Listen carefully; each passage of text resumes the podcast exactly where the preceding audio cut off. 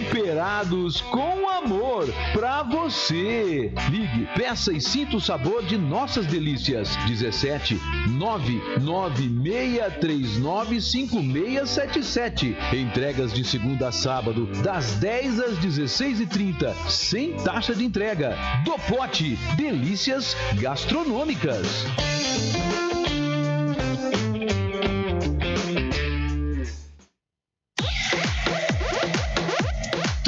Som, a loja mais completa da cidade, agora vai sortear 500 reais todo mês. Som e acessórios, baterias, lonas marítimas, engates, calotas, insufilme, recondicionamento de alto-falantes, autoelétrica, ar-condicionado automotivo, tudo em som e acessórios. Além disso, mão de obra qualificada e aceita todos os cartões. Som, na Avenida Aurora Forte Neves 208, fone 32804083, Wax 17 99242 9578. Tribo Som, agora vai sortear 500 reais todo mês. Horário reservado à propaganda eleitoral gratuita, conforme a Lei número 9504 de 1997. Vote nas vereadoras e vereadores do PT. Meu nome é Mônica Silva, meu número é 13131. Estou candidata a vereadora com William Zanoli para prefeito e Pedro Pedro para vice. Se eleita, vou propor leis de proteção aos animais, meio ambiente, em acordo com a Constituição Estadual e Federal e Código Ambiental. Olímpia pode ser sua. Quem depende de você é o PT. 13! No dia 15 de novembro, não esqueça, 11 é o número. Flávio Omos. Quem sabe, sabe, conhece bem. É Flávio Omos e não tem pra mais ninguém. Eu decro 11 pra confirmar. Ele era o povo e nele eu vou votar.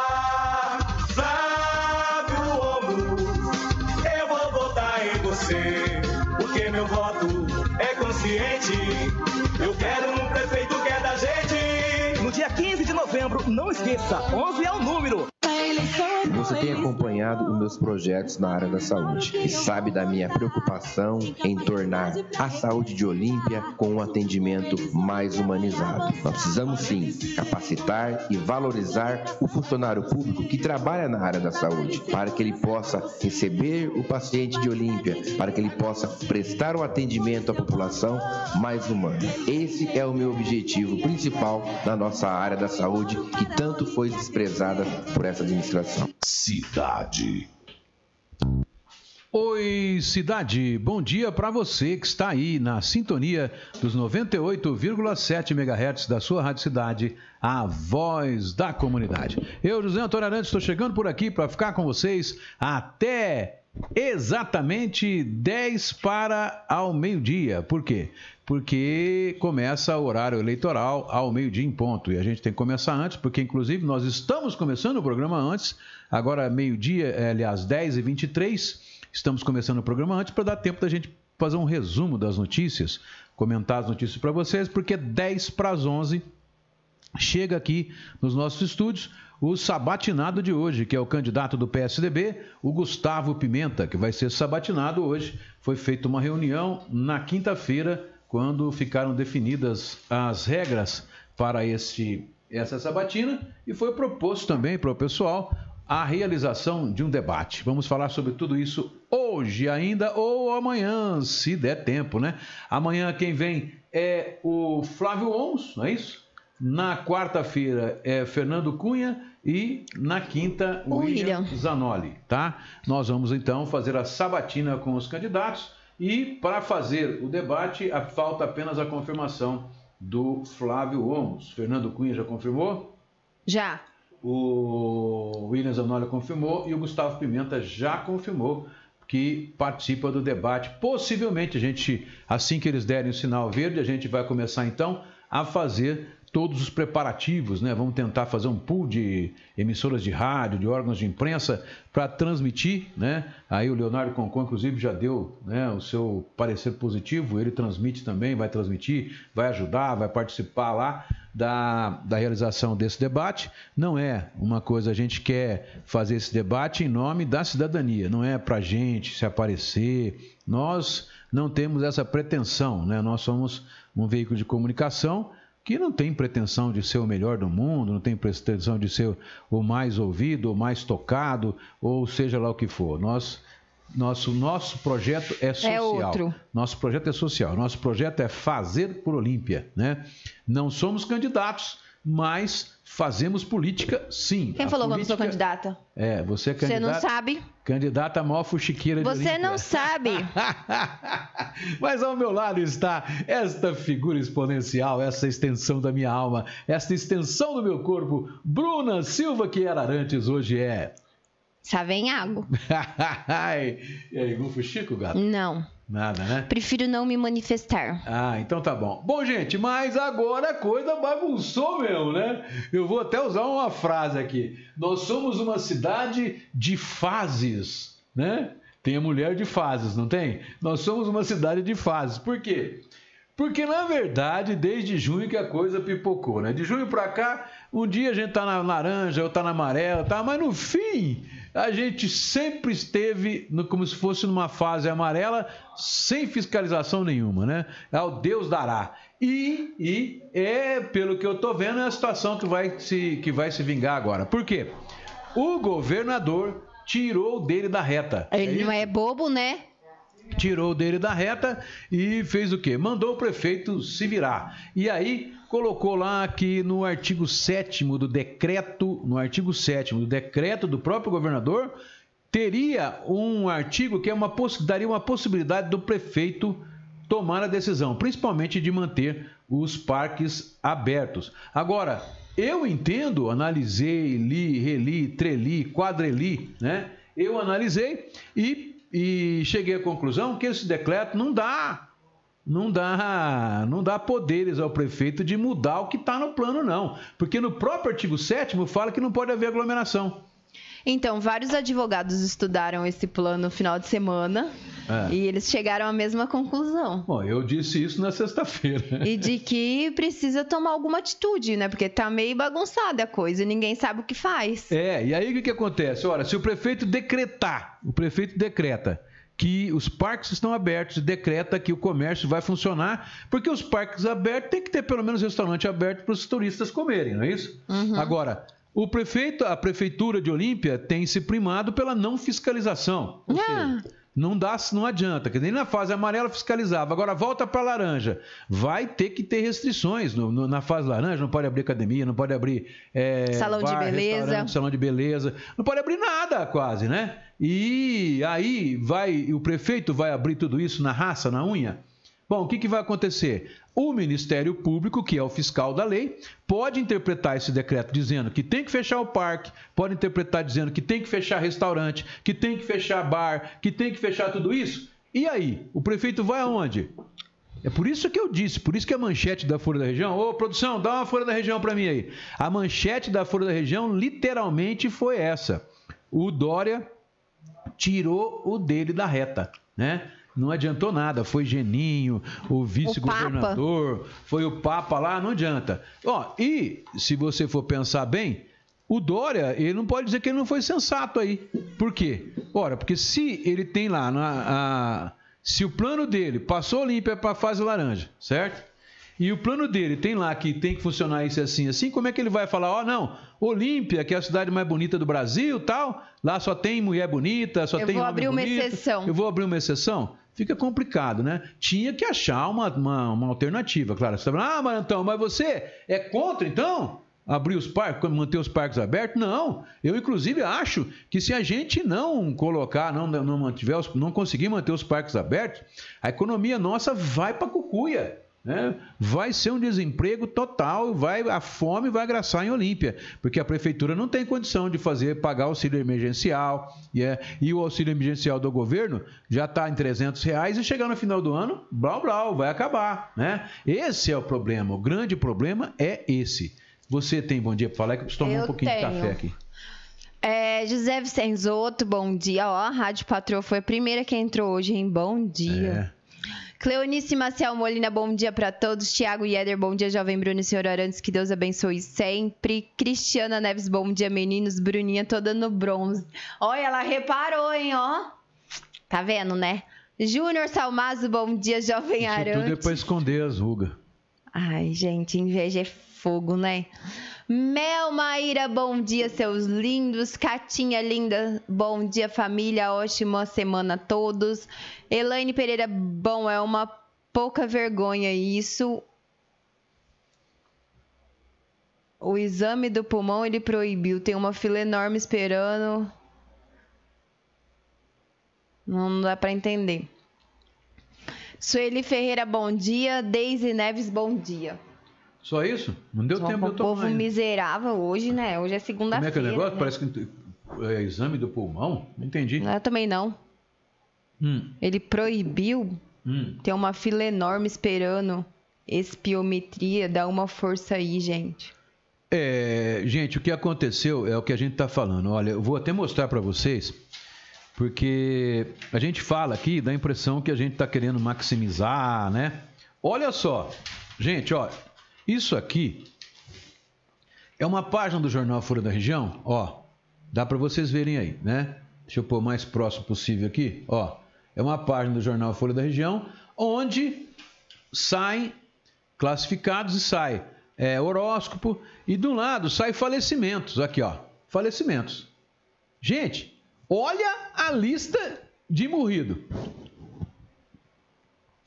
toda semana já faz quatro ou cinco semanas e é isso que está me dando medo gente faz quatro ou cinco semanas que essa lista tá assim ó é meia página do jornal. A Folha da Região está publicando quase meia página de jornal toda semana. Eu vou até fazer, ó, Vou até contar para vocês aqui, ó. Vamos lá, ó. 1, 2, 3, 4, 5, 6, 7, 8, 9, 10, 11, 12, 13, 14, 15, 16, 17, 18, 19, 20, 21.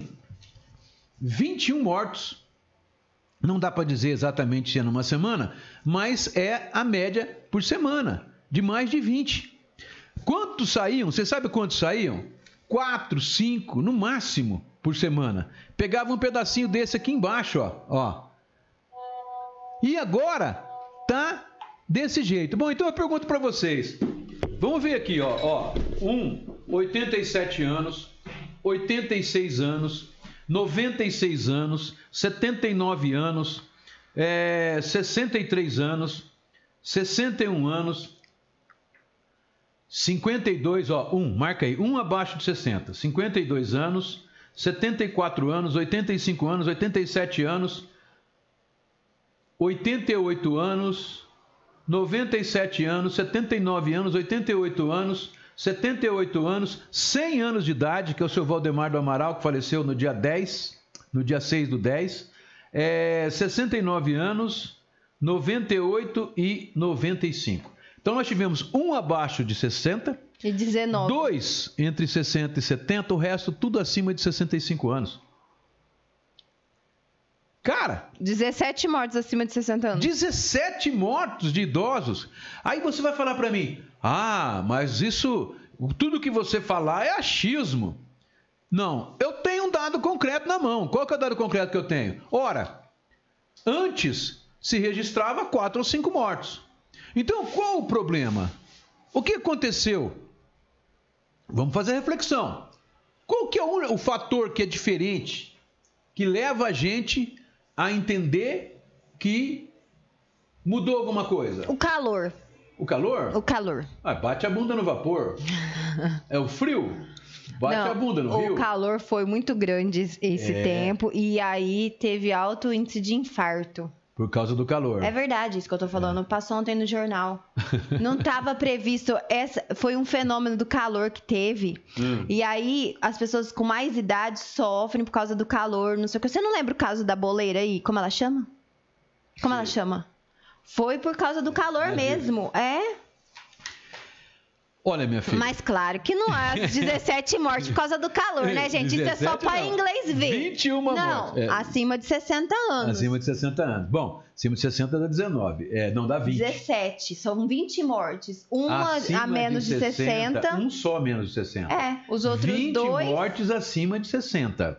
Dois entre 60 e 65. foram 20 mortos só ao todo. 20 ou 21? 20.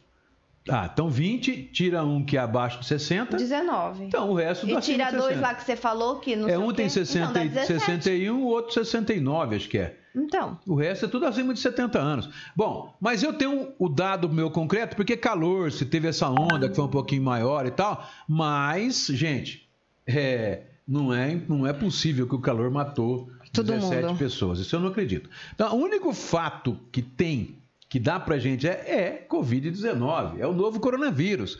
Ora, então você vai falar, mas você está querendo dizer que a prefeitura está escondendo e nós tivemos, do dia 6 para cá, simplesmente 17 pessoas que morreram do coronavírus? não. Não, não exatamente isso.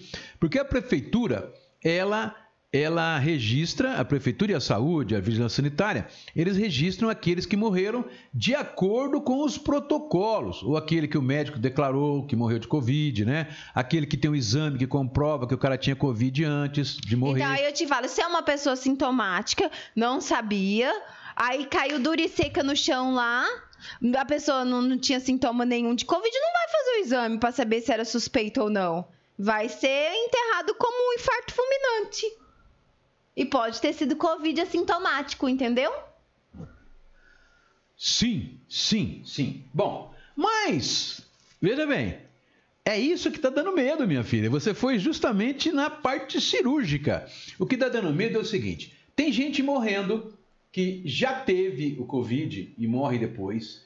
Tem gente morrendo que tinha os sintomas do Covid, que foi a, que, a mulher que morreu, por exemplo, a última que faleceu, a Baldo. Ela tinha o Covid. É, não- a família inteira acho que foi. E É. não foi hospitalizado ninguém. Não chegou a ser hospitalizado, gente. É isso que está dando medo. Porque essa doença, ninguém sabe direito. É ela- ela silenciosa. manifesta. Ela é silenciosa. E ela ataca duas coisas que são fundamentais e fatais para o funcionamento do ser humano: é a circulação e a respiração. São as duas coisas que mantêm a gente vivo. Então, quando você deixa um, um órgão do seu corpo, ele fica sem oxigenação ou sem ser alimentado, ou um trombo faz com que ele fique algum tempo sem ser alimentado pelo sangue, que leva os nutrientes e leva o oxigênio, ele simplesmente necrosa, ele se complica. E aí é que surgem as tais das, da, é, das sequelas, tá? Então, Fatalmente, então, o que, que eu posso dizer? Ah, e tem mais fatores. Vamos lá. Com o, o coronavírus, todo o atendimento da saúde foi voltado para atender o coronavírus. Então, tem gente que foi atrasado, questão, gente que está com câncer foi atrasado, remédios né, foram voltados mais para lá. Tem gente que precisava de remédio ficou sem. Tem gente que precisava de consulta ficou sem. Tem gente que precisava de exames com urgência ou sem urgência. Com urgência parece que foi feito, mas que estavam marcados lá para quatro, cinco meses, acabou não fazendo, né? É, os médicos, inclusive, a maioria dos médicos foram atender na linha de frente. Quem pode, quem não pode, foi para casa. Tem médico que eh, tem comorbidade, tem acima de 60 anos que não pode atender. Então, a- o sistema de saúde ele ficou então voltado né, para o atendimento do coronavírus e muitas pessoas podem ter tido as suas condições agravadas. Você fala, ah, então morreu, o cara morreu de infarto. Ah, o cara morreu de insuficiência respiratória, mas não tinha nada a ver com Covid. Aí é que tá, gente. Aí é que tá o X da questão. Ele tinha ou não tinha a ver com o Covid? Porque é a mesma coisa do emprego. Né? O cara fala, ah, o turismo não tem nada a ver comigo. Ó, mas indiretamente tem. Alguém na sua família trabalha, alguém trabalha em mercado, alguém trabalha em locais que vendem para o turista. Não tem como. 90% da população de Olímpia tem a ver com o turismo. É a questão indireta. né? Então, com certeza, eu tenho convicção de que desses 20 mortos que estão aqui, que estão aqui, pelo menos, pelo menos, mais da metade morreram em consequência do novo coronavírus. Ora, então morreram diretamente de Covid? Não. Morreram indiretamente também, mas a consequência é essa. Então é aí que eu digo para vocês que não dá para brincar. Não dá para brincar com essa coisa, com esse vírus maldito. Por quê? Porque se você pegar, se quem está morrendo de Covid mesmo é acima de 80 anos, é fatal acima de 70 anos, é só você pegar o gráfico nosso que a gente tem apresentado no jornal. Eu não sei se nessa edição não saiu. Mas se você pegar, a maioria, do mais de 40 das nossas mortes, foi acima de 70 anos. Então, o que, que eu quero dizer com isso? Ah, eu quero dizer que tem uma, um grande contingente de assassinos nessa cidade. É isso que eu quero dizer. Tem jovens que vão para balada, igual o Severino teve um posto lá, Deus me que livre. foi multado, estava lotado. Eu vou até Foi passar o vídeo. aqui. multado? Parece que sim. Parece que foi multado em 8 mil reais, me disseram. É, foi multado. E aí o que acontece? O filho da puta vai lá Opa! esfregar o, o focinho um no outro lá, fungar no cangote, depois chega em casa, abraça e beija a mãe, a avó, o vô e mata. Esse é o problema. E mata. É o que tá aqui, ó. ó. Tá matando. Tá matando gente na cidade. Olha, mas eu vou falar uma coisa pra você, não foi só Severina, não. Tem um point novo aqui da cidade. É novo, viu, gente? Que tá vindo gente da região toda nesse point. E o bicho tá pegando e os outros empresários estão reclamando e ninguém tá vendo, né? Fiscalização. E aí é que a porca torce o rabo. Gente, olha só a situação complexa que o nosso município atravessa hoje. Não temos fiscalização. é, ninguém sabe ao certo como é que tá, se tem que seguir, se não tem. Ah, o Ministério Público não fiscaliza, a Prefeitura que tem um, um departamento de fiscalização que seria por ordem, o poder de polícia seria dela, porque é ela que pode suspender o comércio, ela que pode aplicar multa, etc, etc, não fiscaliza. A Polícia Militar, a gente cobrou o Capitão Riguete. Ele disse o quê? Ele disse que ele está lá. Ele deixou isso, eu estou lá. Eu dependo para fiscalizar dos fiscais da prefeitura. O Ministério Público, a gente viu interagir, abriu até uma ação civil pública para poder fiscalizar ou para poder ver essa questão, só que só mexeu com o parque. Você vai lá ver no processo, o que, tá, o que, o, que o Ministério Público está preocupado é com os parques da cidade.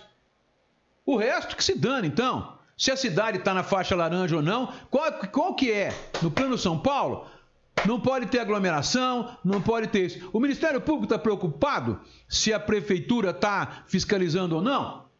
Não está. Pelo menos não tem nada no processo falando sobre isso. Não tem nada, não tem nenhuma manifestação. Tem lá só para fechar o parque. É, vai ser difícil, ainda mais em época Então, de campanha, é, porque a- não se pode fazer aglomeração em campanha também, viu, gente? Viu, senhores candidatos? E aí que Tá, tá. feio, hein? E aí, e o Ministério Público Eleitoral? Quer dizer, tá morrendo, gente. Tá morrendo aqui, ó. Tá aqui. 17 mortes acima de 70 anos. 17. A semana passada foi mais ou menos o mesmo tanto. A retrasada também. A outra também. Tá morrendo gente sem sair de casa. Isso quer dizer o quê? Que a doença não mata só quando ela vem de forma grave. Ela chega, pode se apresentar como uma gripezinha e de repente, blau blau. E pega os idosos. E os novos estão assassinando os velhos. É esse o problema. Ah, tá, morri- morre- viveu já o tempo suficiente, tem que morrer? É isso. O que a sociedade está mostrando é isso. O que as autoridades estão mostrando é isso. Fodam-se os velhos. Pode morrer tudo. É isso. Eu estou entendendo isso. Porque tá na cara. Tá aqui, ó. Tá na cara. Tá na cara. E ninguém faz nada. Ah, eu vou falar uma coisa pra você, eu tô cansada já de ficar falando, falando, implorando. E cada vez suplicando. pior. É negócio Severino, é ponte novo em Olímpia, é restaurante funcionando até duas horas da manhã. Não vira, cidade É os sem lei. bons restaurantes pagando pelos péssimos. É, cidade sem lei. Tudo sem máscara. E aí o que acontece? O que, que acontece? Aí, Aqui, eu ó. quero ver daqui 15 dias Acontece isso aqui, ó. fecha tudo. Acontece isso aqui, olha aqui, gente. É isso que acontece. Esse é o problema. Quero ver a hora que mandar fechar tudo. Ah, Não. só depois da problema- eleição. Agora vamos só para concluir que o nosso, nosso sabatinato está chegando aí, já ouvi a voz dele. Pode entrar já e sentar, não tem problema. É... Mas o que vai acontecer é simples. É simples. Vai acontecer que é, vai chegar um ponto que se isso não for contido, não for fiscalizado, não for feito alguma coisa, inclusive esses candidatos continuarem Aglomerando. cidade, aglomerando, pegando na mãozinha, beijando, abraçando, o que vai acontecer é que se nós tivermos uma segunda onda, começar a crescer de novo os casos, começar a crescer o número de mortos, sabe o que vai acontecer? Lockdown. Aí não aí vai ter adianta reclamar no Facebook. Aí, aí vai voltar, vai voltar para fase o quê? Vermelha. Mas Vai nunca teve fase cor. vermelha. As fases em Olímpia nunca tiveram então, cor. mas se começar a morrer mesmo, além de voltar para a fase vermelha, é, alguém com certeza vai ter um, um ato de, de sanidade mental e vai colocar ou exigir que a fiscalização seja feita. Caso contrário, vai morrer muita gente A Inês ainda. já é morta. Pode Vai morrer muita gente ainda. Com certeza. Tá mascarado aí?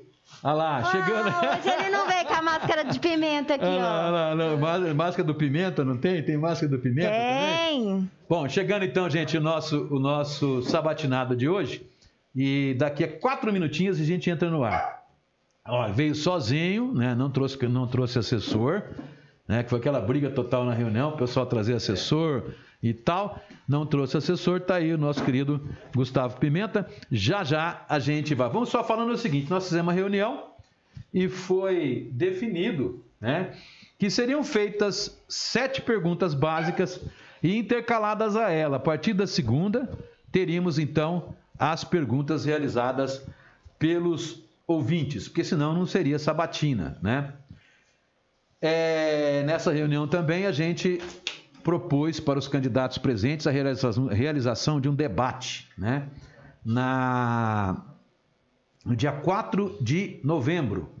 E a gente propôs que esse debate fosse feito lá na Câmara Municipal, porque é, é Um lugar campo, neutro. É um campo neutro, né? Pelo menos aí, embora o, o Pimenta seja vereador, o Flávio Homo seja vereador, mas é um campo neutro e é um local aonde a gente tem já uma estrutura montada, né? Por exemplo, para poder fazer esse, esse debate e filmar ele e fazer um pool aí de emissoras, de, de sites e etc. Todo o pessoal da imprensa que quiser participar, quiser transmitir ao vivo de lá, né, a gente fazer esse debate. O Pimenta aceitou de antemão, o William Zanoli também, e o Fernando Cunha já, Também. já enviou eh, aviso para a gente que também topa. Então falta só agora a gente ter a confirmação do Flávio Omo se ele vai ou não participar desse debate. Aí, se houver alguma dessas, se o Flávio não quiser, por exemplo, a gente vai fazer uma outra consulta se os três aceitariam fazer o debate só os três. Né? Aí já é uma questão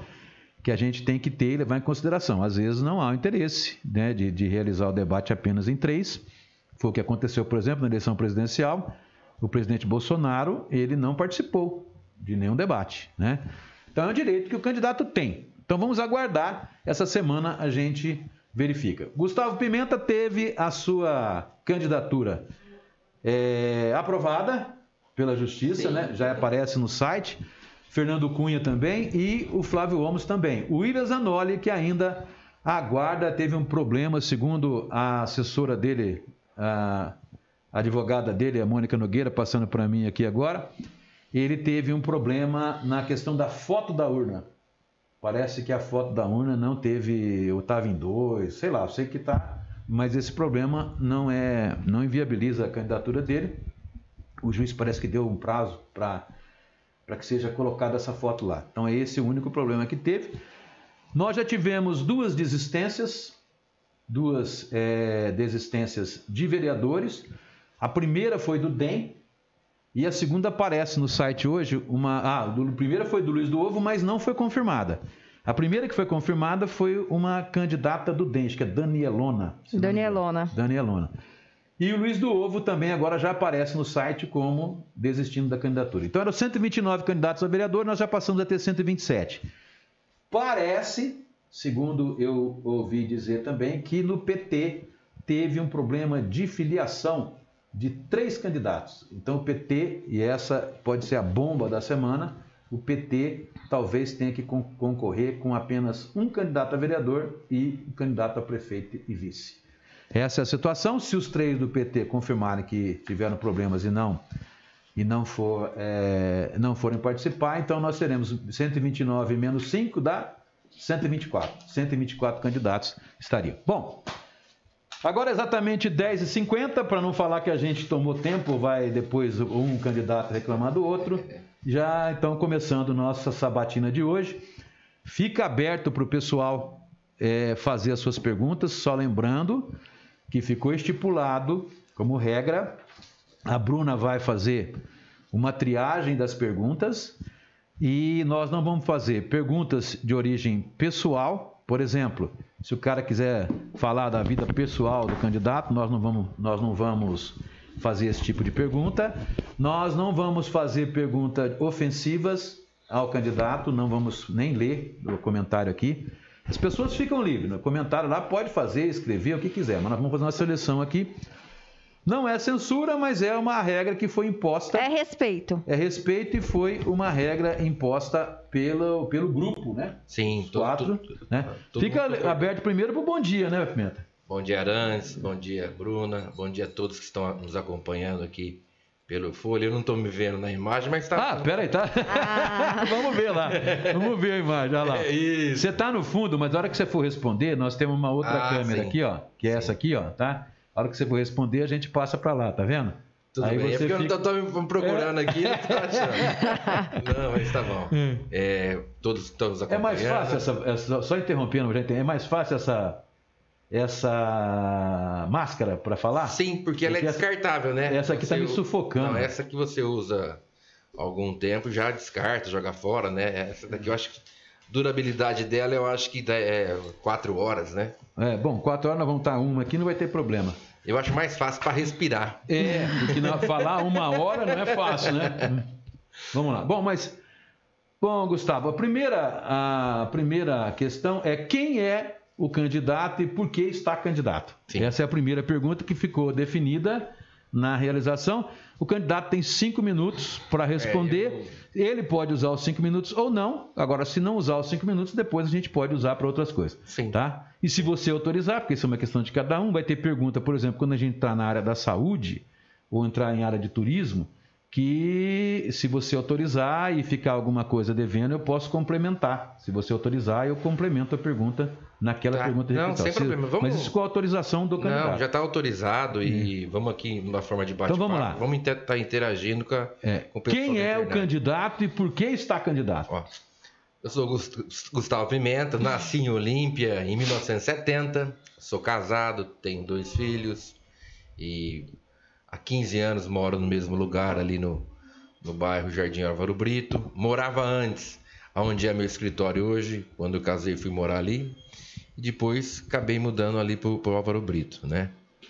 É, sou advogado, trabalhei por muito tempo, fui procurador do Banco Nossa Caixa, fui procurador também da, da Coab Cris, eu era credenciado do, da Caixa Federal, do CDHU, e sempre antes de entrar na política, na, na advocacia, eu trabalhava mais com o sistema financeiro da habitação. Participei da OAB como presidente da Comissão de Ética e Disciplina, fui presidente da Assistência Judiciária. Aí em 2008 eu entrei na política. Disputei minha primeira eleição e fui eleito, fomos eleitos né, por, por oito, quatro anos né, como vice-prefeito, depois fomos reeleitos em 2012 até 2016, né? E dentro da prefeitura, graças a Deus, pude ocupar algumas pastas, né? Trabalhei na assistência social, trabalhei no escritório do ECR, assumi a prefeitura como prefeito algum período.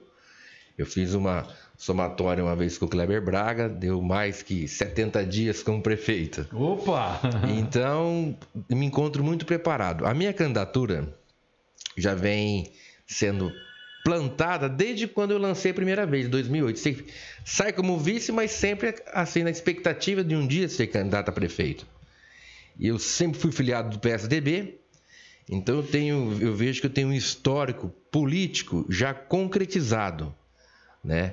Eu gosto da boa política, esses 12 anos aí, é, vamos colocar oito anos como, como no executivo e agora quatro anos no legislativo, como fui presidente da Câmara.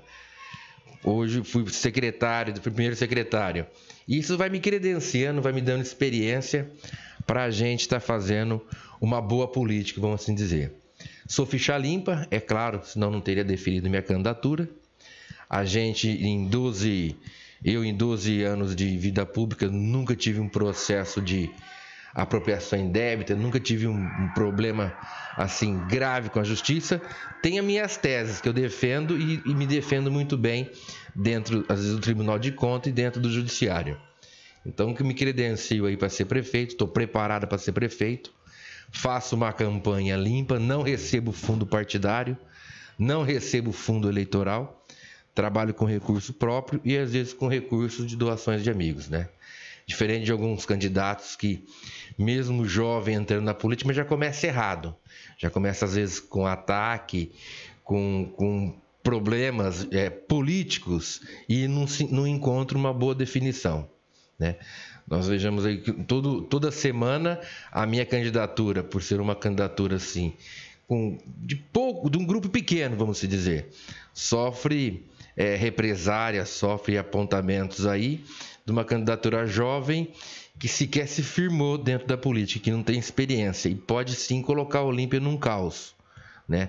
É uma candidatura, uma vida política prestadas de suspeitas em comissões de verba pública e agora em menos de 20 dias de, de campanha eleitoral sofrendo é, é, é uma um, um, vamos dizer assim inquérito de crime eleitoral então isso vai tudo contrário à política que eu quero fazer né? faço questão de deixar isso bem claro que é tudo contrário que eu prego quantos mil teve? né você vai me cortando aí, Bruno. Você vai orientando. Senão depois eu fico aqui Falta contando. um minuto. Não, mas então, nessa sequência, você tem sido, você tem sido então, é, atacado nas redes sim, sociais? Sim, sim, porque eu venho com uma, uma história é, de vida pública e na política que me credenciou hoje ser candidato a prefeito.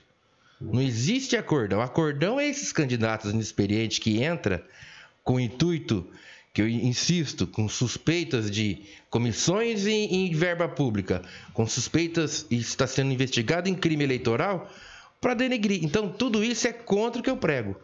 E hoje a maior dificuldade da minha campanha é ficar combatendo esses fake e esses assuntos na cidade. Quer dizer, não Mas, dá para fazer a campanha. Não dá, não dá. Né? Mas nós estamos aqui também para apresentar projetos e propostas e esse é um complemento da política, daquela velha política, né? Então vamos lá. Segunda questão. Qual o principal. Já zere, sobrou, sobrou, zere, sobrou, vamos sobrou lá. uns minutos aí que dá para a gente falar depois, né?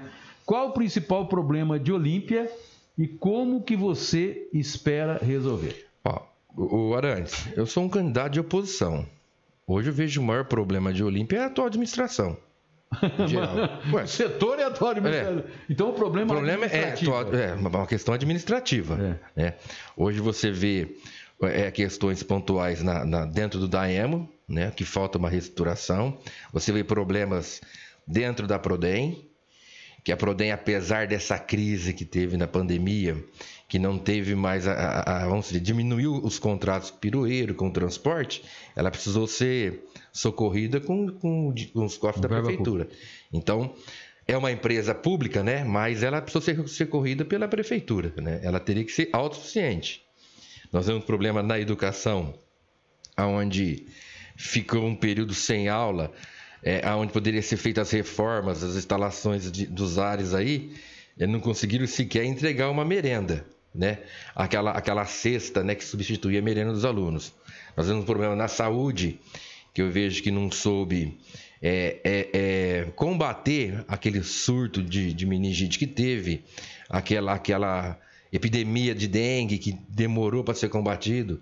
E agora nós estamos sofrendo com a questão da pandemia, que apesar de atingir o, mundo, né, que é uma pandemia, nós também estamos engatinhando e estamos dando umas trombadas aí em relação à saúde. E a questão que eu falo, principalmente na área de saúde também, é esses imóveis alugados, né? São muitos aluguéis aí que, que a prefeitura está pagando. Eu acho que isso tudo precisa ser revisto, né? É óbvio que você, quando assume uma administração em janeiro, a questão da saúde não para, ela é contínua, principalmente você vai entrar verão, você já tem, tem que ter o trabalho com a, com a dengue, e eu tenho certeza que eu vou estar preparado a partir de janeiro já para estar combatendo isso daí. Bom, mas qual, vou reformular a pergunta então. De todas essas áreas, o que você acha que foi mais grave que mais prejudicou a população? E como fazer para resolver? Sim, é esse distanciamento da administração com a população. foi feita uma administração assim, um pouco é, virou-se as costas para a população.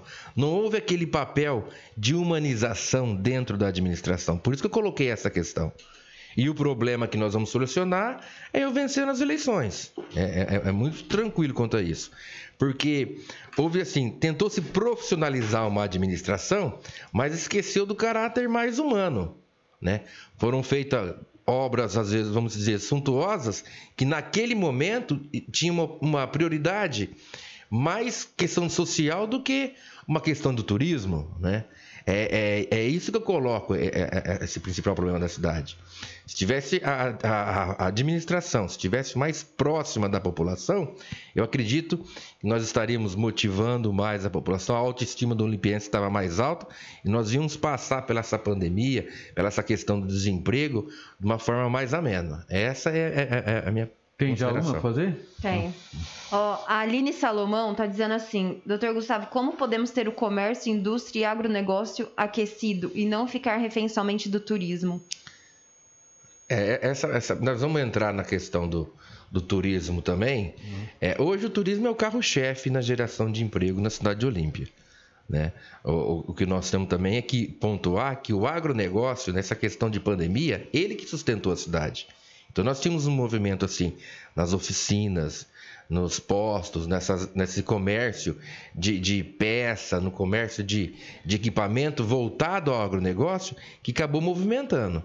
Esse pequeno comércio que a gente vê, que eh, esses terceirizados da usina, né? Eles movimentaram a cidade, a, a, a oficina de máquina pesada, essas retíficas, né? Isso daí acabou segurando o dinheiro na cidade de Olímpia.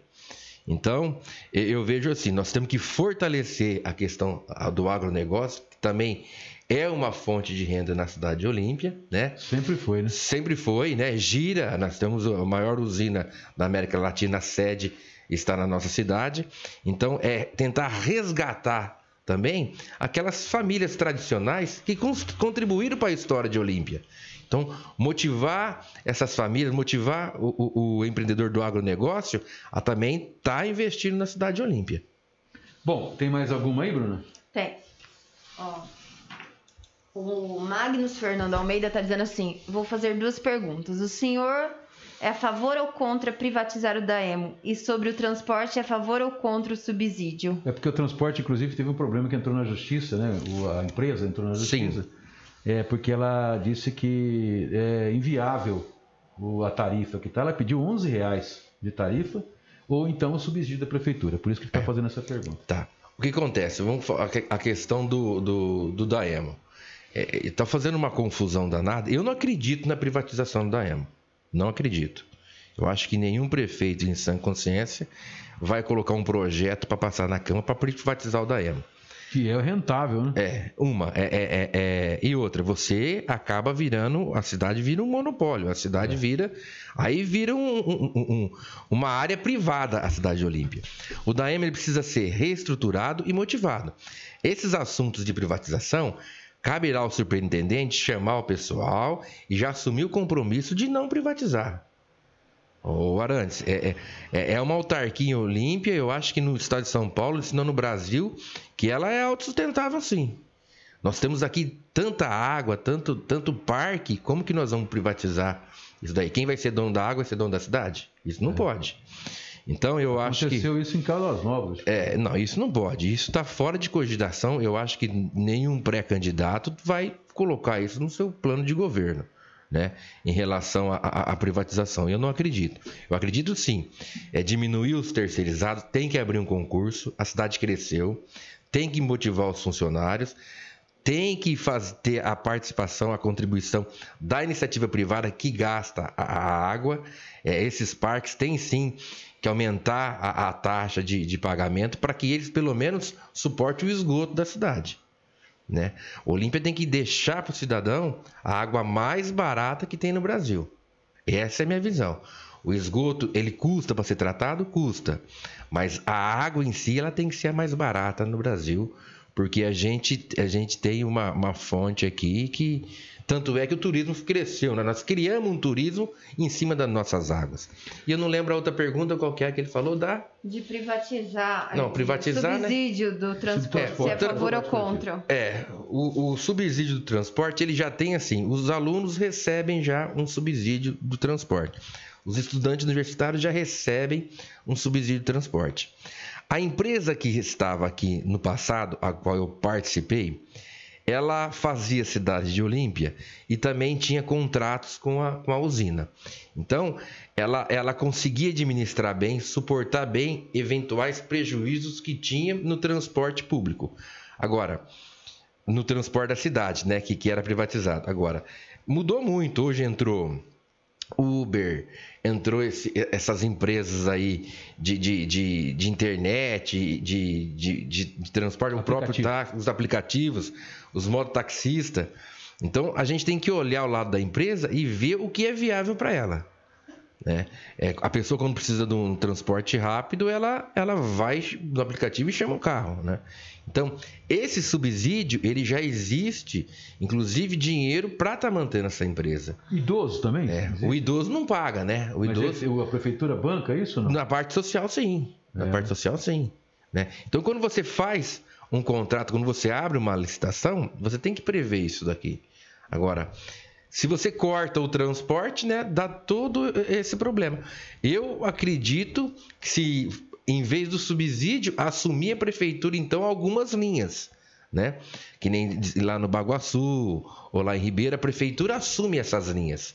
Né? Ela licita algumas linhas que a empresa possa ganhar, né, para ela poder estar tá fazendo. E outras linhas que dê prejuízo, a prefeitura assume né, com os ônibus aí com o motorista. Esse é minha, meu posicionamento. Mas subsidiar muito também, aí já eu acho muito complicado.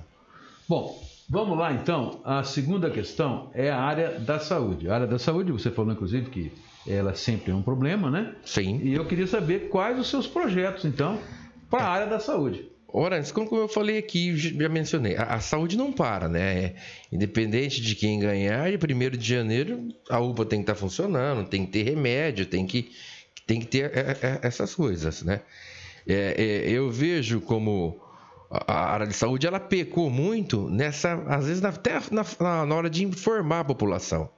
Às vezes eles têm o serviço, um serviço de presteza, mas não sabia informar, a população ficava perdida. É, a proposta que eu tenho também é de revitalizar. Uma é tirar a farmácia aqui do centro. Uma coisa que o aluguel é caro, né? E eu acho um pouco constrangedor daquela pessoa que necessita do medicamento ficar se expondo aqui no centro. Nós temos que pegar uma farmácia nos bairros, onde mesmo a pessoa precisa pegar o medicamento. Quando eu era vice-prefeito, a gente era a sede da assistência social. Aqui no centro, a pessoa ia buscar uma cesta básica, ela andava o centro todo com aquela cesta básica nas costas. Então não é legal, não é bacana. Né? Então a primeira coisa é, é, é, é analisar essa, essas questões aí. Né? Vamos tirar essa farmácia, é, vamos tirar essa, essa farmácia daí, vamos colocar elas no bairro. Uma outra preocupação que eu tenho é em relação à UPA, que eu tenho falado aqui. A, a Olímpia ela é uma micro-região. Então, nas situações de urgência e emergência, é, cai tudo em nossa cidade, suportado pela Santa Casa.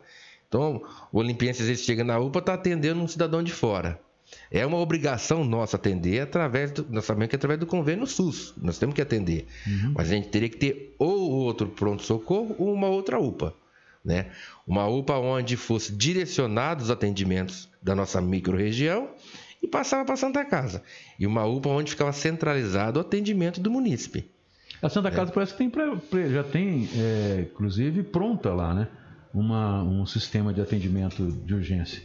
É, ela tem pela, pelo trauma, né? o, o, Unimed, né? Isso aí precisa. Não, não, não. Precisa... Tem prontinho. Eu tive lá na, na, Santa Casa recentemente, quando a gente foi levar as máscaras, nós temos uma campanha aqui. Sim. O Luiz Alberto mostrou pra gente lá, tem já uma. Onde um projeto. Era, onde, não, tá pronto.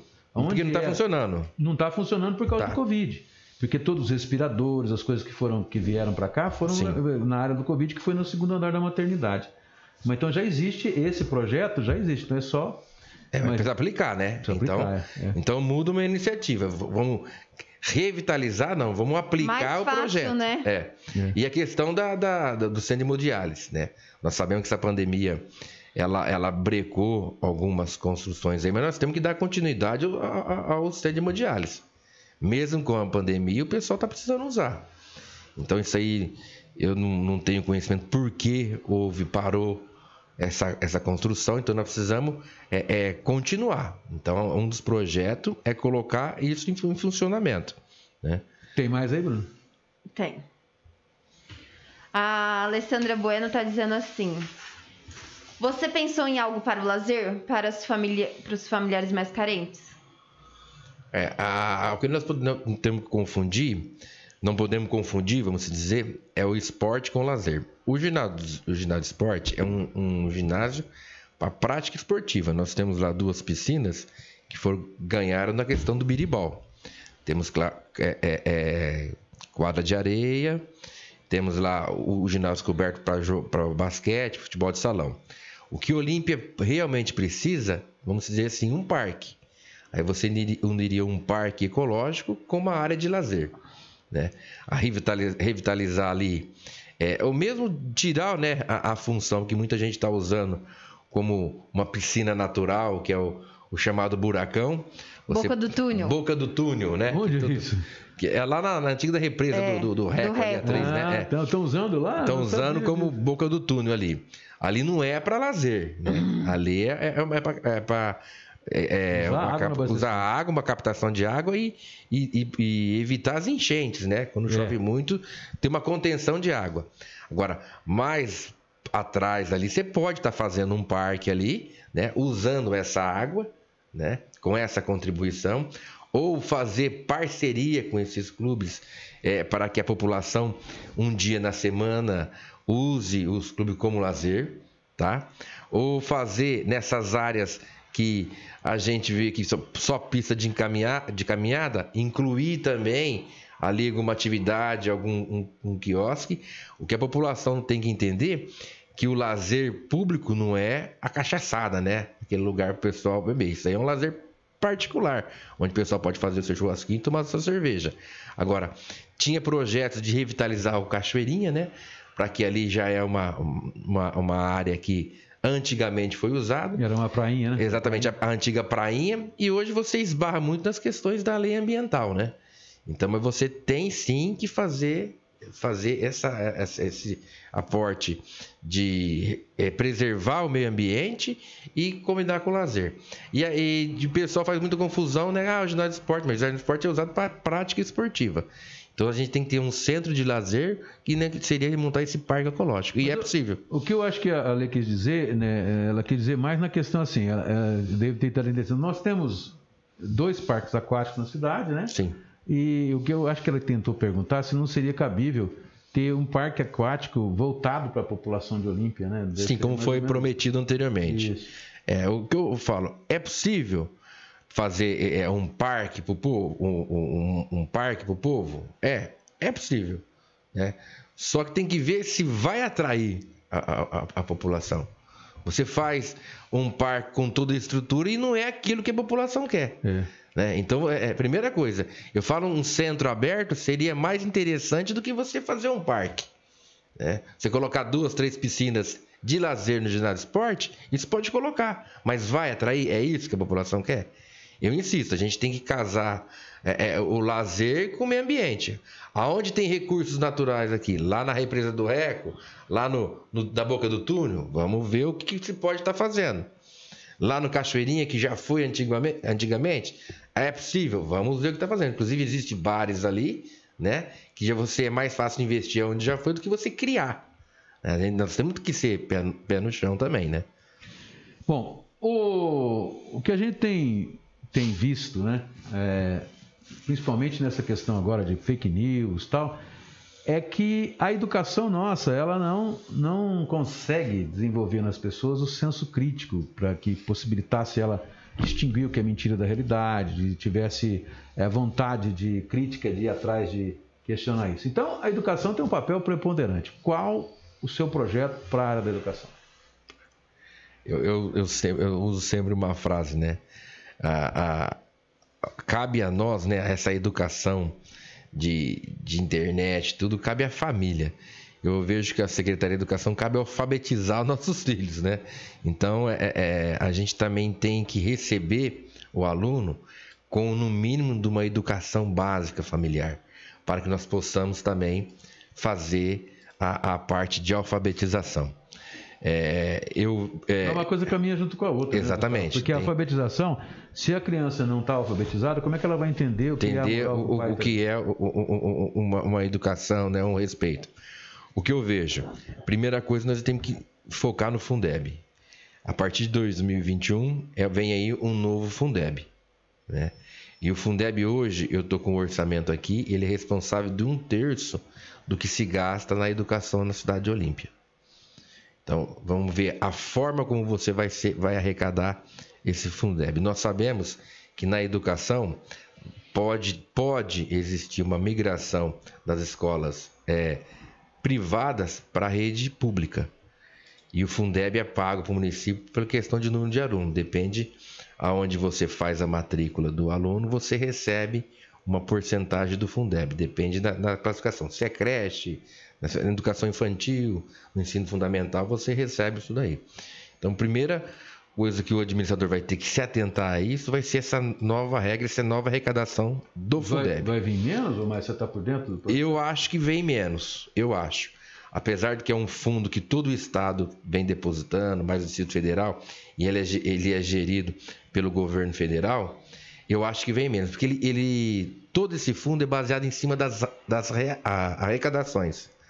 Então, se cai a arrecadação, como é que ele vai passar esse dinheiro para o Fundeb?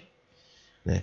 Então, é, é a primeira coisa que eu vejo é isso daí. Ah, vamos construir escola? Não, vamos terminar as que estão fazendo aí. Se for o caso, nós vamos aumentar a sala de aula para estar tá recebendo essa demanda e investir no professor, né? É, a gente tem que muito tá, tem que investir nessa questão do professor principalmente para fortalecer, fortalecer essa inclusão social que o aluno começa na escola, depois ele já vai já vai faltando, já não vai, já não vai participando mais das aulas. Então você motiva o professor que ele segure esse aluno. E o chamado plano de carreira, que foi uma briga eterna, né, isso daí. Eu pretendo sim, viu, Arantes, dentro da área da educação, é, é, pôr um ponto final nessa questão dos ACTs. Deixar uma regra bem clara, concursar mais, né? A população de Olímpia está crescendo, tem professores aí que já estão se aposentando, então a gente está tá com um número de ACT muito, muito alto. A ideia é abrir um concurso, no meu modo de, modo de pensar, e diminuir assim as vagas de ACT, porque esses que disputam o concurso de ACT, com certeza vão estar tá se efetivando, né? Bom, é, voltando para a área da saúde, mas já com a educação, educação junto, junto, Com a educação junto, é o seguinte: nós temos uma realidade que bate a nossa porta. O próximo prefeito ele vai ter que enfrentar isso. Qual seja, uma vacina se espera que ela vai fazer efeito no segundo, segundo semestre do ano que vem. Quer dizer, o primeiro semestre ainda vai se encontrar, vai se viver um novo normal, né? tanto na educação como na área. Como você espera enfrentar essa nova realidade? Na educação, por exemplo não vai ter condição das classes hoje que estão aí, se você tem que fazer o distanciamento, como é que elas vão abrigar o mesmo tanto de, de, alunos. de alunos. hoje? É, então, e a questão do EAD também, né? Você acha que veio para ficar? Porque o município não tem. Né? Nós não temos internet para todo mundo. Tal. Então o município, a pessoa está fazendo aquela aula antigamente, lembra do que tinha na televisão, você recebia o material e. Né? Ó, eu, eu, eu acho que, que eu, eu acredito que nós vamos ter que fazer né, dentro da, da área da educação. É, vamos ter que colocar o aluno dentro da sala de aula, não adianta.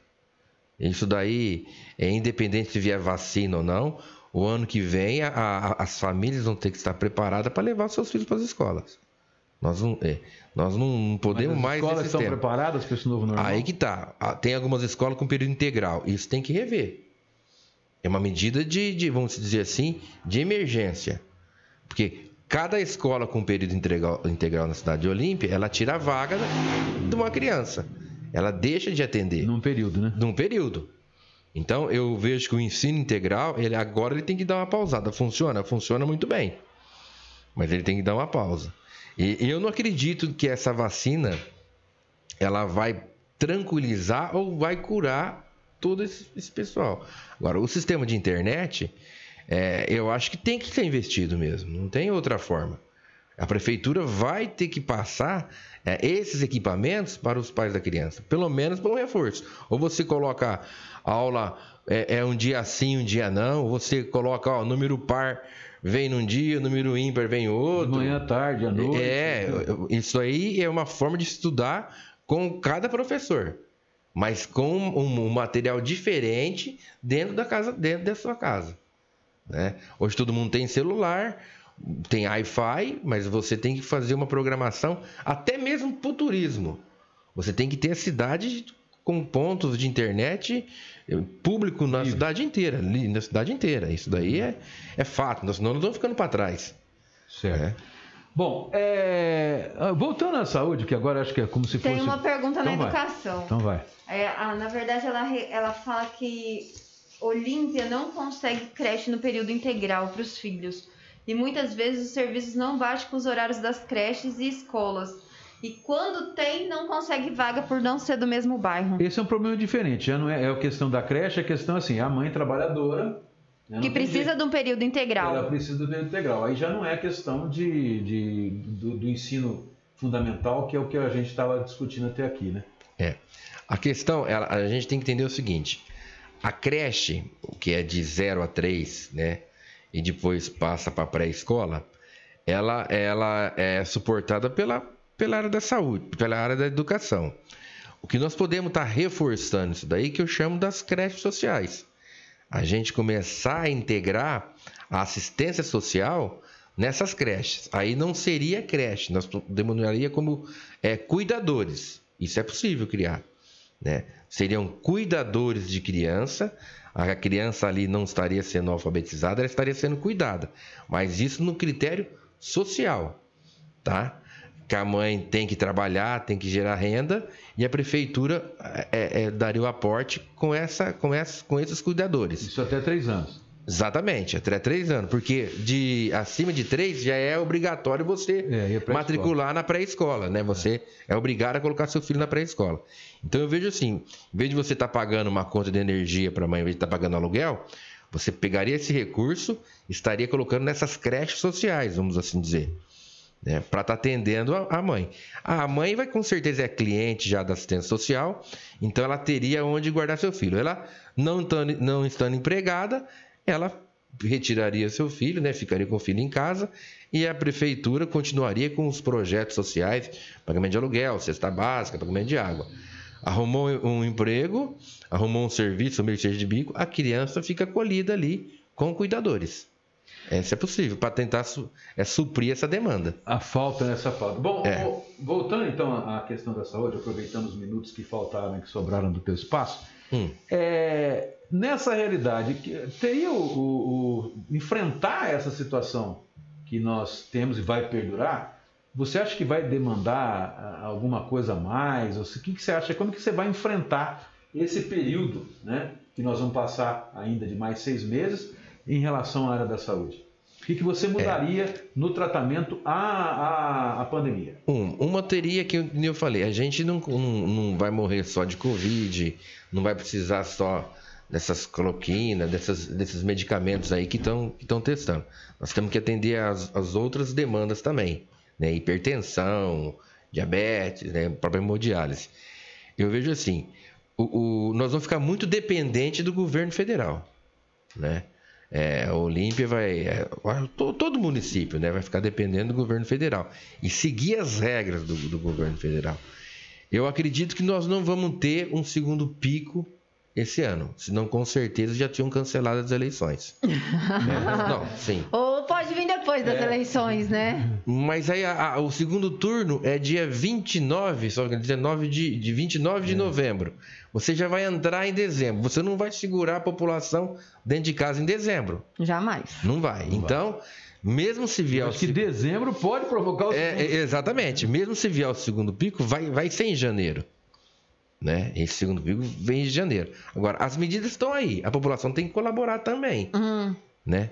A, a, a, gente tem que manter o distanciamento.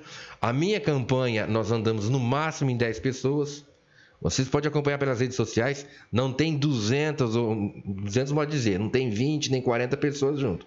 Nós estamos respeitando e eu aviso os meninos que estão nos ajudando. Distanciamento. Senão você assusta até o, eleitor. Chega aquele bando, assim, vamos dizer, ninguém vai querer conversar, né? Então, eu sigo muito bem o recomendado pelo juiz eleitoral. Não fazer aglomerações e respeitar o distanciamento. Isso foi bem é, conversado nas reuniões que nós tivemos na época de campanha. Mas voltando a esse assunto, Arantes, a vacina está aí. Agora, Basta a gente acreditar né, numa melhora e ver a eficácia dessa, dessa, dessa vacina. Né? E mesmo com a vacina tendo eficácia, a gente tem sim que manter essas regras. Vai faltar dinheiro? Vai faltar dinheiro. Por isso que eu insisto. O próximo prefeito tem que ter experiência, não pode ser um aventureiro, tem que ter experiência e saber o que está fazendo. Bom, é, nesse ponto também, já emendando um outro, uh, o grande problema enfrentado esse ano se não tivesse tal do auxílio emergencial, a cidade ia estar um verdadeiro caos, né? Que foi o desemprego. Sim. Qual a sua proposta para a geração de emprego, o setor de emprego e renda? O que eu falo? O carro-chefe nosso é o turismo. Né? Já falei aqui do agronegócio, como nós podemos estar motivando. O que, que eu vou fazer a partir de 1 de janeiro? Visitar essas empresas que estão instaladas no distrito industrial. Fazer uma visita, fazer esse cadastramento do potencial de geração de emprego deles. Tem empresas ali que não tem condições nem de pagar, às vezes, a prestação do terreno. Mas isso nós temos que ter esses dados na mão. E no convencimento de, se fizer 100 visitas e conseguir aí pelo menos é, 80 empregos, você já, já começa a colocar esse pessoal no mercado de trabalho. Né? O comércio ele já está muito sofrido em relação a essa abre e fecha, essa falta de planejamento. Né? É, é, você tem que fortalecer essas ETECs, porque sai turmas de alunos na expectativa de arrumar um serviço e não arruma. Né? É, é, o turismo a gente reforça mais na questão social, bater na porta dos empresários. É onde tem o dinheiro. Não adianta a gente querer arrumar emprego onde não tem, onde o cara está lá com a, com a firminha dele voltar a visitar essas pequenas propriedades rurais, ver como que vai fazer, se pode colocar um caseiro, se pode estar ajudando, voltar no, no, no agrícola, se pode contratar um motorista de caminhão, um tratorista, é, é fazendo esses levantamentos, Orantes. E no setor de hotelaria, é, indústria, é, é, a indústria nossa, é o turismo, é a indústria que não polui, que a gente fala, né? conversar nos parques, ver é, essa, esse potencial de estar tá absorvendo também essa, essa mão de obra. O que, que eu tenho percebido? É, com essas construções dos grandes parques, Orantes, é, trouxe muita mão de obra de fora. Mas por quê? O cara que trabalha na, na construção civil estava aquecido o, merc o mercado de, das casas populares, do financiamento de imóvel. Então o cara não queria trabalhar nessas empresas. Ele ia fazer trabalhar sozinho, ia ser autônomo. Né? Até casa de temporada, né? Exatamente. Ele estava trabalhando, construindo, reformando. Hoje, com essa, com essa quebradeira que deu em relação ao turismo, eles não têm o serviço. Eles estão procurando, batendo na porta dessas grandes empresas. E é isso que nós precisamos analisar. Porque o cara preferia trabalhar como autônomo do que estar tá trabalhando carteira assinada. E era um direito dele, ganhava mais, é isso mesmo. Agora está a alta do, do, material de construção, isso também parou a construção na cidade, e eles, nós temos que bater nessas empresas que ainda estão construindo, nesses parques que estão construindo. Tem mais aí, filha? Não. Bom, é, Pimenta, é o seguinte, existe um, um, grande grupo de pessoas, de estudiosos, de cientistas, que acreditam que o mercado de trabalho ele vai ter uma mudança nos próximos 10 anos profunda, né? É, nós já vimos, por exemplo, com a substituição da mão de obra a, a repetitiva, aquela que não necessita de conhecimento, Sim. Pelos, pela informática, pelo, pelo computador, pelo robô, pela inteligência artificial. Esse é um ponto. Segundo ponto, a gente já vê empresas que vêm de fora, se instalam aqui, que acabam trazendo profissionais de outra área, que depois acabam é, morando aqui. Então, se você pegar, por exemplo, os cargos é, que vêm no, nos próprios grupos de, de, de, de, ligados à área de turismo, área de alimentação, vamos dar o exemplo daquela, daquela é, coisa de lanches lá, que o McDonald's, né? É, o MC Donalds, né? E, e, eles trouxeram a maioria dos funcionários de fora, porque não tem mão de obra qualificada aqui. Olímpia sempre foi uma cidade agrícola, né? Então a maioria, nós tivemos uma migração muito grande de pessoas de agricultores, etc.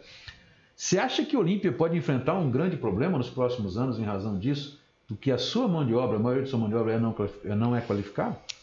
Ora, antes, eu vou tentar explicar o que eu vejo. Pergunta o, complexa. não, é, é, mas é a realidade. É. O, o, a gente tem que começar quando, quando surge assim, a educação ambiental, separar o lixo, o lixo reciclável, não muita gente não, não, não, levava a sério, não leva a sério, não acredita. Você pega hoje jovens, eles estão desmotivados. Você tem que fazer um trabalho do sexto ano até o nono ano em cima disso daí. O jovem ele sabe mexer no WhatsApp, sabe mandar mensagem, sabe mexer no computador, sabe montar vídeo, sabe fazer tudo, mas ele não está preocupado na sua capacitação profissional. Ah, eu vou ajudar meu tio, vou ser pintor, ah, eu vou ajudar. Não é mais assim. Ele tem que começar a passar a se interessar. Por isso que, que, que, eu falo, a minha vontade é resgatar esses valores. Nós temos que começar dentro da sala de aula e falar, meu amigo, você não vai arrumar um serviço porque você está desempregado, com conta atrasada, passando fome. Isso você não vai conseguir um serviço. Você só vai arrumar um serviço se você der lucro para a empresa se você se encaixar na necessidade da empresa. Nós começamos na campanha política e ah, eu preciso trabalhar, preciso trabalhar. Só que ele tem que entender também que o candidato precisa ter voto para ganhar a eleição. Então, esse emprego, esse, essa forma de pensar em cidade pequena, que é a nossa cidade, tem que parar.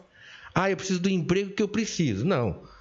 Você precisa de um emprego porque você se capacitou para esse emprego e o quem vai te empregar também precisa de você. E você tem condições de exercer o seu papel. Exatamente. Exatamente. Então, é, fica naquele achismo assim: ah, se eu tivesse empregado, qualquer coisa para mim serve. Não. Você tem que se capacitar. Hoje ninguém vai abrir um emprego, uma, as portas de uma empresa aí, se você não tiver capacitado. Se você não estudou, você não se preparou. Pelo menos na entrevista você vai ter que passar. Você tem que saber se comunicar, é o primeiro passo. Né? Então, essa demanda que traz para fora é a falta de motivação, de investimento, de, de projetos de, para capacitar e para fazer com que o jovem é, é, a, a, tome um rumo. Não é só, ah, ah, eu faço um bico aqui, você é um garçom ali, você não. Se ele não se profissionalizar, se ele não adquirir experiência, se ele não for ter habilidade no que vai fazer, ele vai ficar fora do mercado de trabalho. Bom. Teve até um ouvinte nosso aqui que falou que Ué. no setor dele ele teve que buscar mão de obra fora, aqui na região, porque em Olímpia não tinha mão de obra.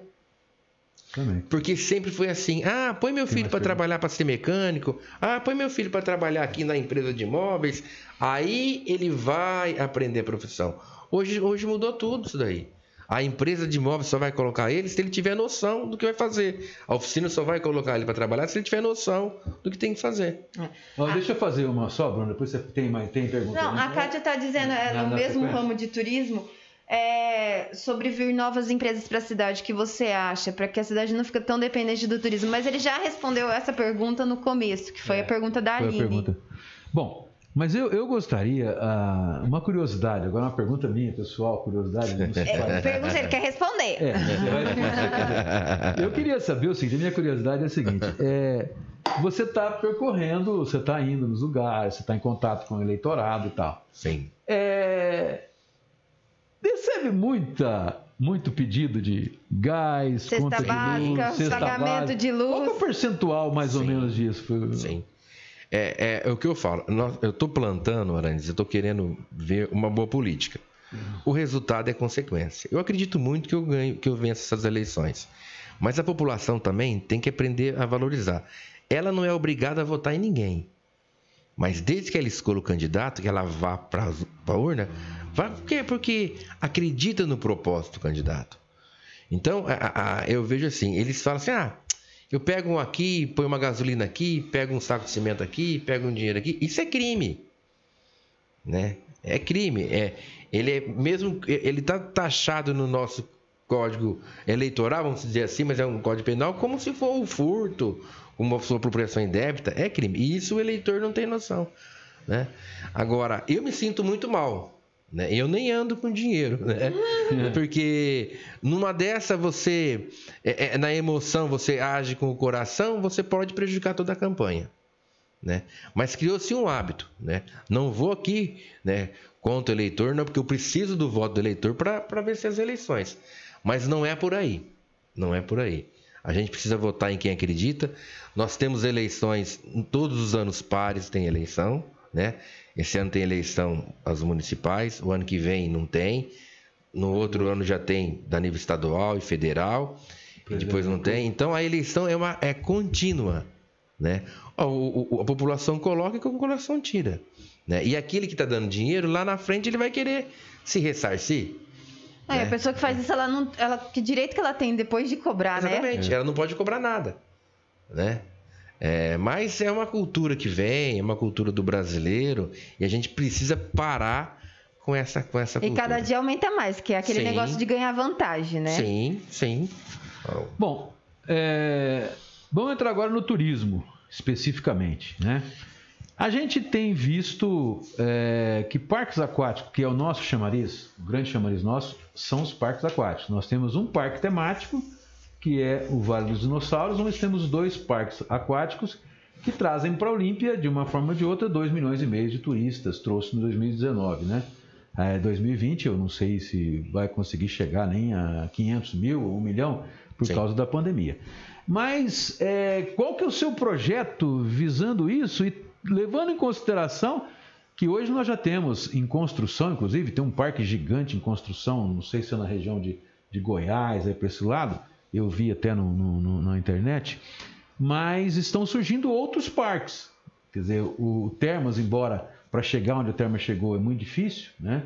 E o Termas também continua crescendo. Sim. Mas eu, assim, você, qual que é o seu projeto específico para a área do turismo?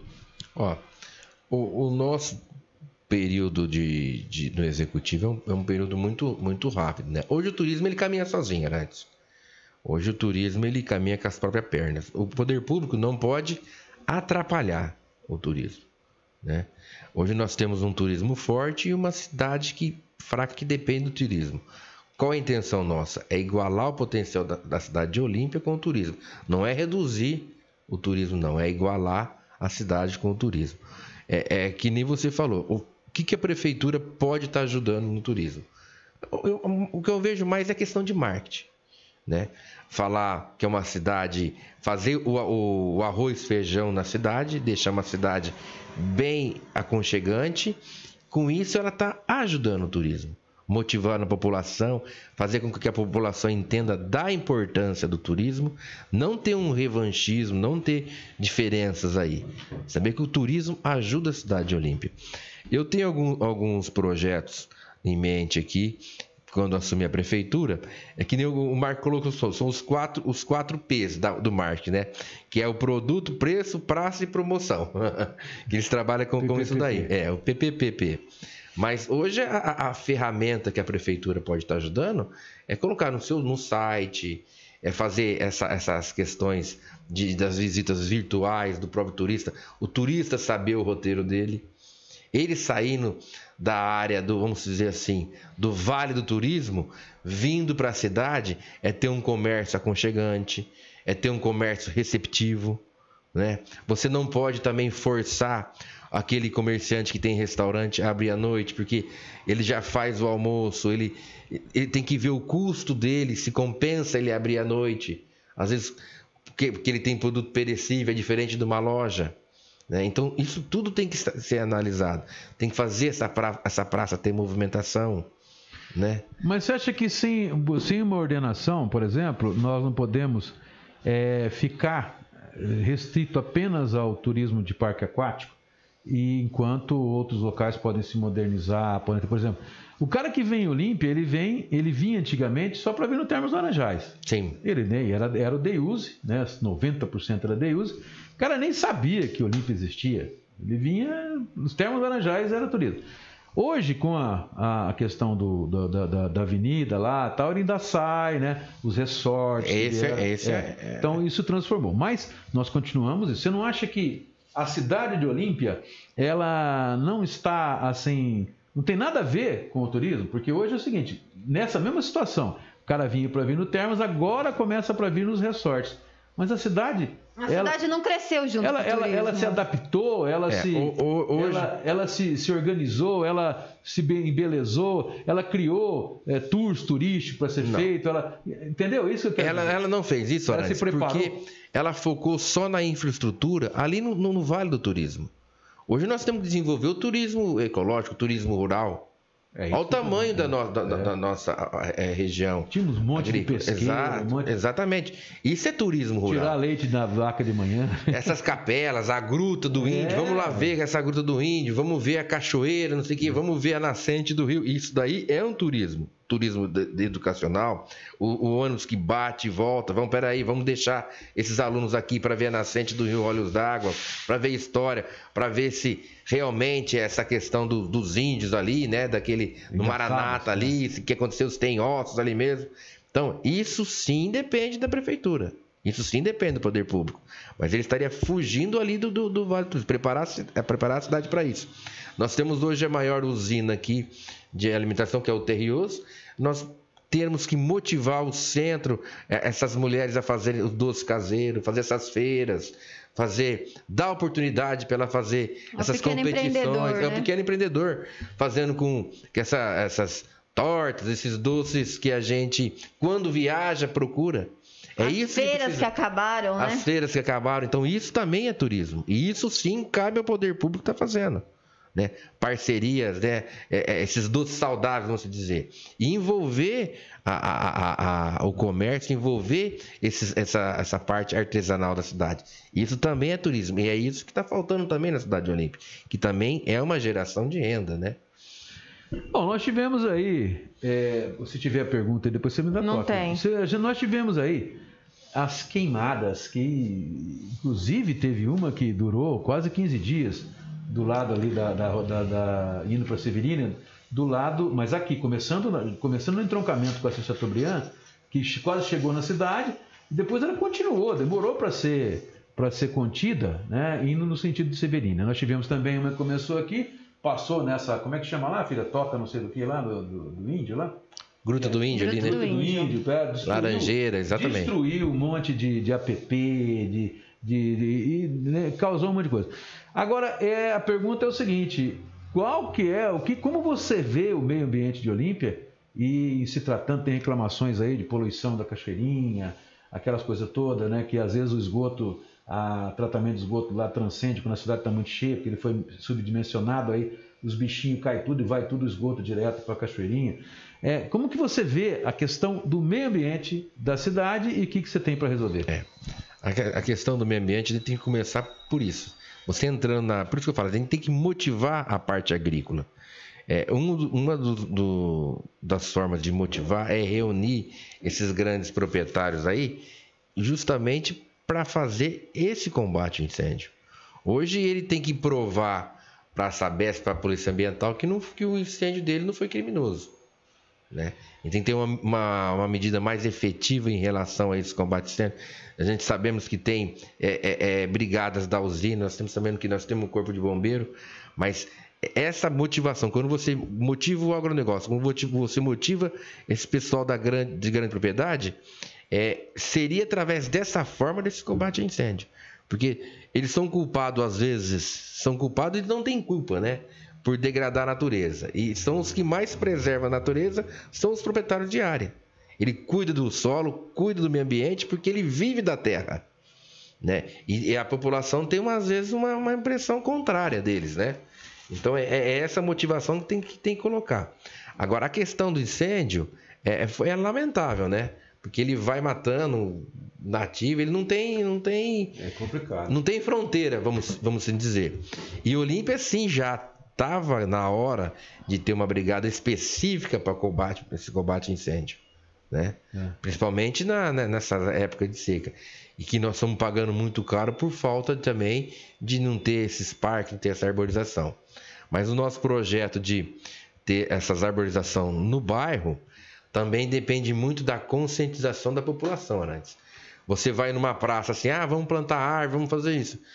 Ah, muitos não querem, ah, mas você vai plantar uma árvore aqui, à noite vai, vai virar local de o pessoal usar droga. Mas não é por isso que nós vamos deixar de ter árvore também. Vamos combater segurança. Eu presenciei moradores que estavam a favor da derrubada de algumas árvores aí, porque só ficava ali era era ponto de traficante. Eu falei, mas nós não podemos penalizar a árvore ali por, É, por falta de segurança. Então muita gente pensa nisso. Né? Você tem uma praça aí, ah, você vai, vai ficar escura. Você coloca a luz, vai ficar uma praça escura. Então, essa conscientização de estar arborizando os bairros, de estar plantando essas árvores também, de montar esse parque ecológico que vai de encontro ao lazer, o resgate do, Rio do Cachoeirinha também, que vai de encontro ao lazer, tudo isso é meio ambiente. Agora, o sistema de tratamento de esgoto, ele já ficou, né, já não suporta mais como a cidade cresceu. Hoje eu acredito que 70% a gente trata, os outros 30% vai sujando Cachoeirinha. Ele não comporta antes. E você tem uma proposta para isso, para resolver? Sim, nós temos que fazer a outra capa- capacitação, a outra da lagoa de tratamento. Isso tem que ser feito. Tem que fazer uma outra lá, no- lá na, na Santa Fé. É. Nós sabemos que o- a, a- a atual administração tem esse projeto também, mas ela tem que pô, concretizar. Uhum. A Olímpia, para se manter instância, tem que ter 100% do tratado. E água, esse, né? E a, esse rio Olhos d'Água aí tem que despoluir o rio. É, é, é- esse eu acho que é o nosso maior desafio. Pelo menos o que corta a cidade, a gente tem que ter água limpa. Uhum. Né? Um dos problemas, inclusive, que o, o próprio Fernando, o, o Lamana, que teve aqui, que foi superintendente, dizendo, um dos grandes problemas de Olímpia é a questão da água suja. Né? A água suja que, que vem é. Porque a nossa tubulação, é, a maioria dela ainda é de metal. Né? E parece que demandaria é, coisa de, de 20 milhões para substituir isso. Você acha que isso é uma coisa necessária no- no- no- numa próxima administração, por exemplo? Teria que fazer isso? Ó, o que tem que trocar a tubulação do centro tem. Mas como você explica uma água suja lá no Harmonia? Como você explica uma água suja ali no, no Jardim Santa Fé? Ali já não são. Ali a, Não, a a água tubulação. suja é uma coisa, a água com, com É. cloreto de ferro é, outra, né? Não, sim, mas Essa então- água, essa água, é, a água suja é barro, né? Sim. Agora, essa de cloreto de ferro é porque ela, inclusive, é uma substância cancerígena. Não tem prova científica total, mas existem vários estudos provocando isso. Ela vem por causa que há uma, o cloro em contato com a. a- quando falta água, né? Faltou água, seca. O, o cano fica seco. O cano fica seco. Aí vem a água com, com o cloro e ela provoca uma reação química chamada cloreto de ferro. É a reação química do ferro, que está naquela enferrugem que tem no cano, com o cloro que vem. Esse seria um ponto. No Harmonia, eu tenho a impressão que daí é questão É. só se tiver tubulação lá ainda. Não, não, também. não- tem. Ou eu tenho a impressão que é barro, né? né? Aí É, então é, são, são questões diferentes. aí é Ah, questão de tratamento. Eu vejo que a questão do, da, da, desse encanamento de ferro aqui é mais aqui no centro da cidade. É. Né? Né? É, é porque. Mas aí é 40% da cidade. Não, não, Ah, não acredito também nisso, tá sujo, né? viu? Porque pelo, pelo que tá- a cidade cresceu, você usa o sistema de, de PVC já há mais de 50 anos, né? Não, não existe. não. Opa, opa. Ah, o tratamento nosso tem 50 anos, né? Ah, ó, você coloca aqui.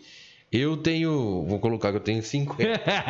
vamos, vamos assim dizer. Mas é, é, é, é, o, o- somente nesse, nesse esgoto, hoje você usa no esgoto a manilha, né?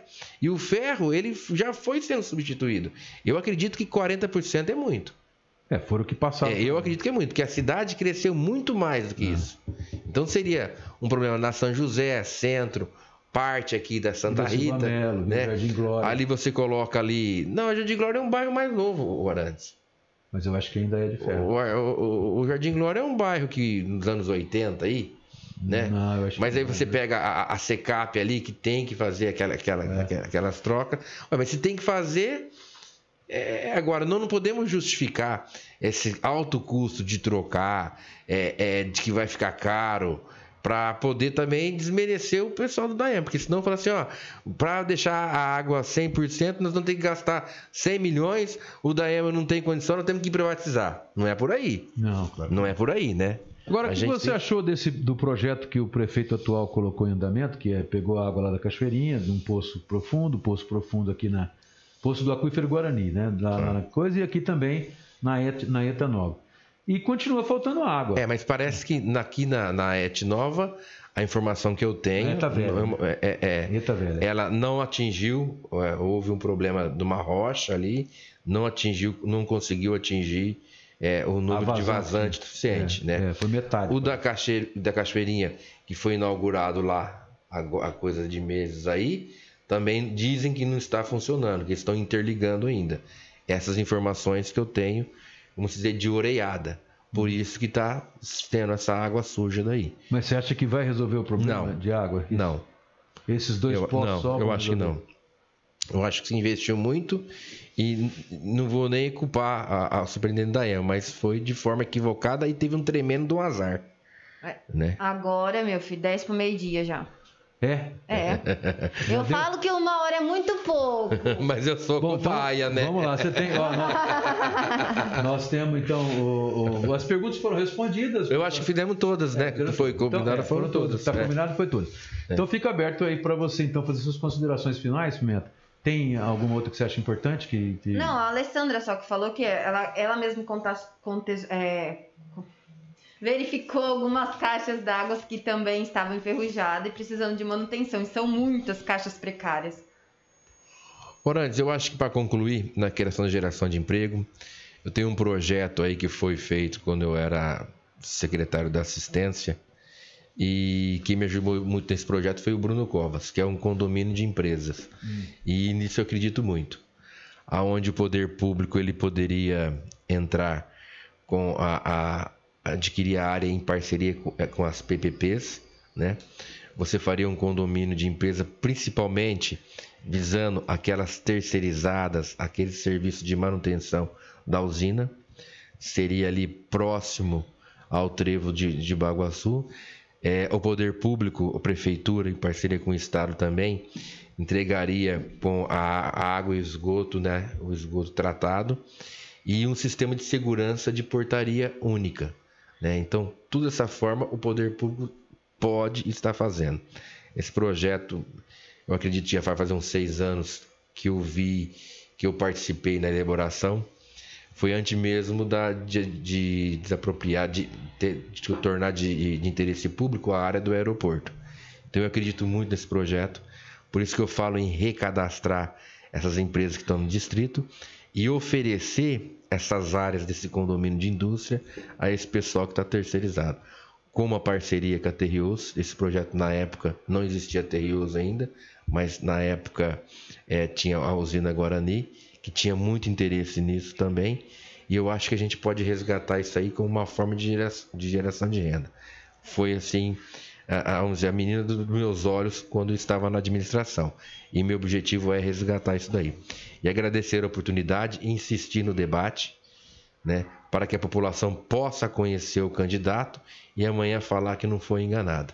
É, né? com O certeza. perfil de cada um. E essa é a democracia que a gente tem que seguir. Orantes. Bom, amanhã então a gente está recebendo aqui o Flávio Ons, ele vem amanhã, e aí amanhã a gente fica sabendo se ele vai topar ou não o debate. Se ele topar o debate, então nós já vamos dar andamento, sequência no projeto, porque tem que ser bem rápido, né? Já ver câmeras, se a Câmara Municipal, ver o, o- o grupo de pessoas de, de, de- de imprensa que vai participar com a gente e também eh, todos os detalhes para a gente realizar isso.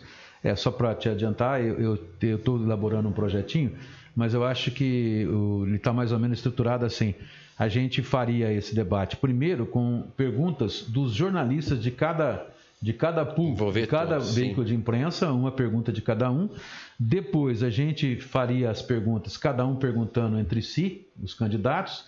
Cada candidato teria que fazer uma pergunta para cada um dos outros oponentes, Sim. você entendeu? E ao final o próprio candidato escolheria alguém para ele fazer a pergunta para encerrar o debate. Acho que seria mais ou menos isso. Eu acho que é um projetinho bem simples, né? Sim. E que fica nos moldes dos que aconteceram aí no- na- nas grandes veículos de imprensa. Então já fica passado para você ao vivo, né? Aqui o projetinho de como seria esse debate. E que já a gente tem minha lá. resposta aqui que eu estou à disposição para participar sim do debate. Então tá, nossa, nossos agradecimentos ao Gustavo, que esteve aqui, né? E Aos ouvintes que aos colaboraram. ouvintes que colaboraram. E amanhã a gente está de volta com mais um Cidade em Destaque e uma sabatina. Lembrando que a Cidade em Destaque nós vamos procurar começar por volta de 10 horas e 20 minutos. E 10 para as 10, impreterivelmente, inicia o- a sabatina com o O candidato. Flávio Omos amanhã. Isso, Flávio Omos amanhã. Um abraço. E até um amanhã. Beijo no coração e até amanhã, se Deus quiser. E a nossa saudação, eu, Gustavo.